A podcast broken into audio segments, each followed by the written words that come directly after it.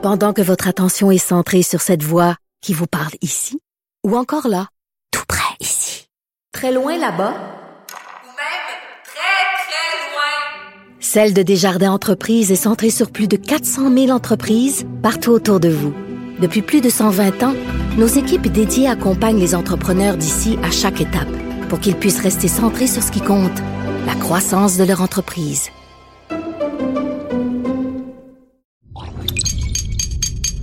Cube Radio.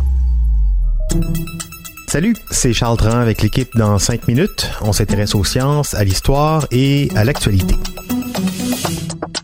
Aujourd'hui, on parle de Noël et des semaines qui s'en viennent. Le temps des fêtes va être difficile chez nous cette année.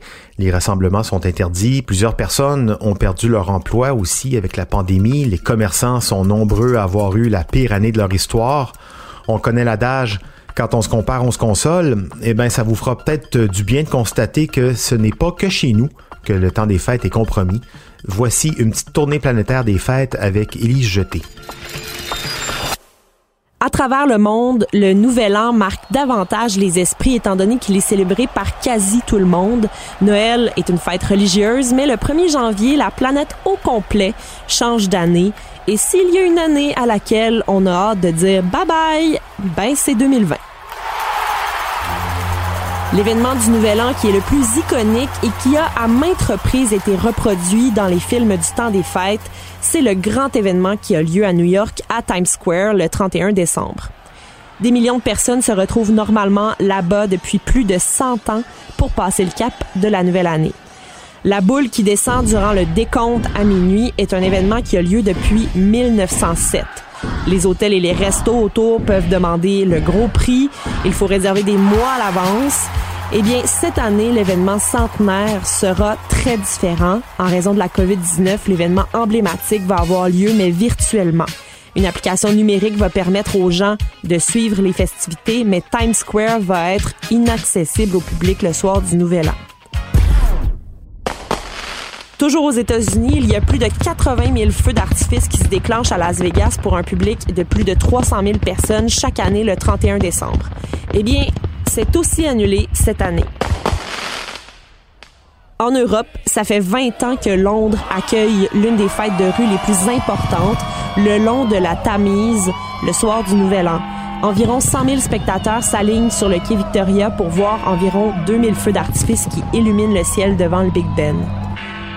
Cette année, le maire de Londres, Sadiq Khan, a annoncé que l'événement était annulé, mais il a promis d'organiser un événement virtuel comme tout le monde.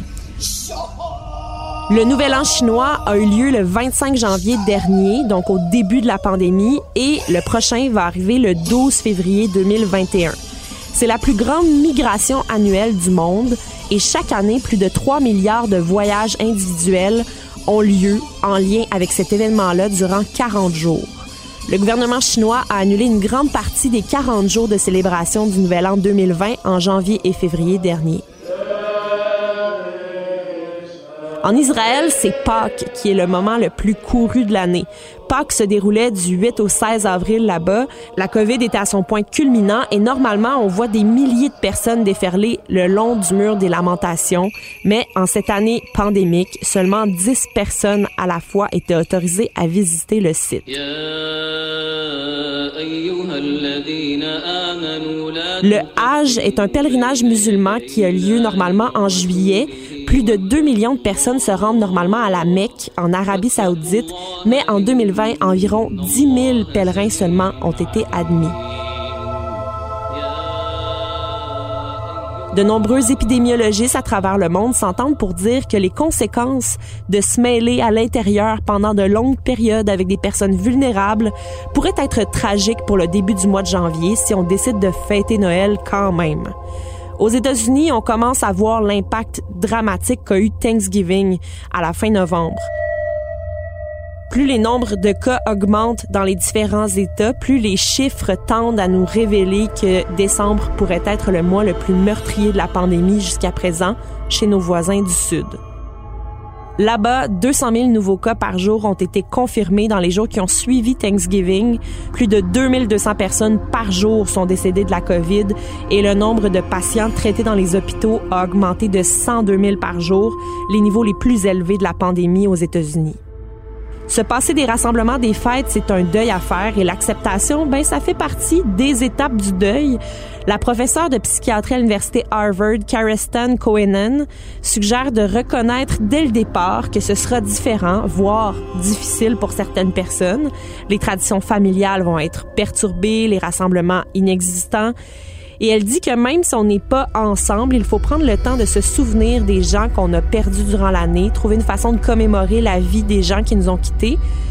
Et son autre conseil, c'est d'essayer de trouver une manière, et oui, ça peut être difficile, de faire de ce Noël un événement positif. Les gens que vous voyez normalement, vous pouvez les appeler ou participer à un jeu en ligne avec eux. Vous pouvez planifier une activité pour donner un sens à ce jour-là. Par exemple, vous pouvez aller faire du bénévolat pour les démunis.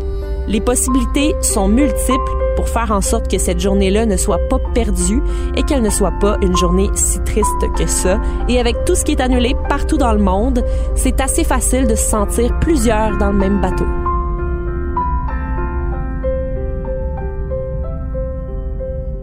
Oui, ça c'est vrai. On sera pas là à regarder d'autres mondes s'amuser ailleurs, puisque ailleurs aussi, les autres seront seuls comme nous. Merci, Élie Jeté. C'était en cinq minutes.